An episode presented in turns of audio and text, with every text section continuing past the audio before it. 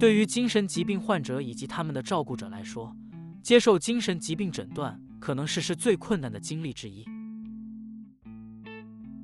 患有精神疾病的人常常忽视、淡化、否定或拒绝接受他们的诊断，这主要是由于围绕着精神健康状况的污名，这可能会导致延误治疗，而这种拖延会使病情恶化，更难治疗。照顾者和医疗卫生工作者可以做这么几件事来减少污名化，帮助精神疾病患者接受他们的诊断和他们需要的治疗。作为医疗卫生工作者，你能做什么？首先，运用同理心和同情心。医疗卫生工作者通常是第一个提供诊断的人，有时考虑到这一消息可能是一个特别。令人震惊和不安的事情，他们可能做得很快，甚至是麻木不仁。许多研究表明，医疗卫生工作者可能会羞辱他们的病人，包括在讨论一个人的病情的预后时表达消极的态度。如果你以同情的态度提供诊断结果，病人更有可能接受。例如，你可以通过告诉他们，虽然看起来很可怕，但你会和他们一起努力。减少症状并改善他们的生活质量，从而达到更积极的结果。其次，提供有希望的信息。污名化可能会导致人们认为严重的精神疾病是死刑，自然，这对病人来说是一种打击。因此，尽管给出一个现实的预后是很重要的，但你也应该确保为病人提供希望。你可以通过告诉病人康复是可能的来做到这一点。打击社会上的污名，帮助患者接受诊断的最好方法之一是努力抵制患者可能已经内化的污名。你可以通过消除各类迷思，向病人提供事实状况，并促进他们的心理健康教育来做到这一点。使精神疾病正常化，你应该让你的病人知道，百分之二十一的人都有精神疾病。对于患有严重精神疾病的人来说，陈述数字而不是百分比可能会更有效。比如说，每年有超过一千三百万人，而不是百分之五点二，经历严重的精神疾病。作为一个照顾者，你可以做什么？同样的，你需要运用同理心和同情心。照顾者应该把注意力集中在他们所照顾的人身上。而不是疾病，并避免使用污名化的说法。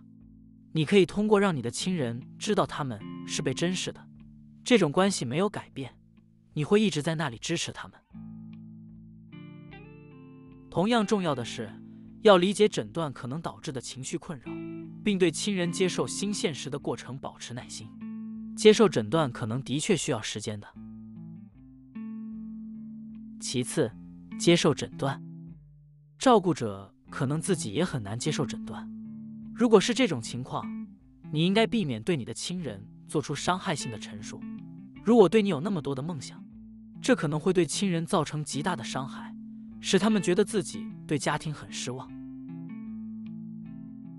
了解更多关于亲人病情的信息，并与同样经历过精神疾病的人交谈，是会有帮助的。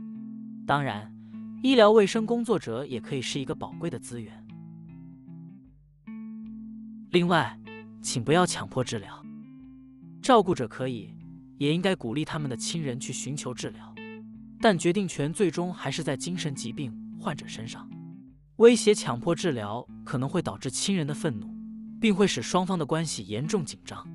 如果需要治疗的人退缩和孤立，帮助他们可能会更加困难。当一个人自己决定寻求治疗，并觉得自己可以控制时，他们更有可能坚持治疗建议，以及，请意识到缺乏洞察力的情况。缺乏洞察力是指一个人拒绝接受他们生病的事实，这不是一个有意识的决定，而是一种精神疾病的症状，导致一个人无法准确地感知自己的状况。如果你担心你的亲人可能正在经历这种情况，你应该咨询专业人士。有一种沟通方法，许多照顾者认为是有帮助的，叫做 Leap、Listen、Empathize Agree and partner，它代表着倾听、同情、同意和合作。最最重要的是给予支持。照顾者向他们的亲人提供支持是非常重要的，而第一步就是学习与亲人交谈的最佳方式，并询问他们什么有帮助，什么没有帮助。了解自我污名也可以提供一个非常有用的视角，了解哪些负面的看法会阻止他们接受自己的诊断。最后，我想给的建议是，请为危机做准备。没有家庭愿意想到危机。如进精神病院，但不幸的是，这种情况确实发生在许多患有精神疾病的人身上。当你的亲人还能做出决定时，了解你的危机应对方案，并与他们一起制定一个危机计划是非常重要的。看着自己的亲人拒绝自己的诊断和治疗，对于照顾者来说，这可能是非常令人心碎的。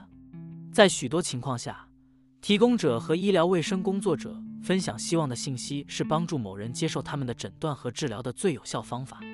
接受是由希望开始的。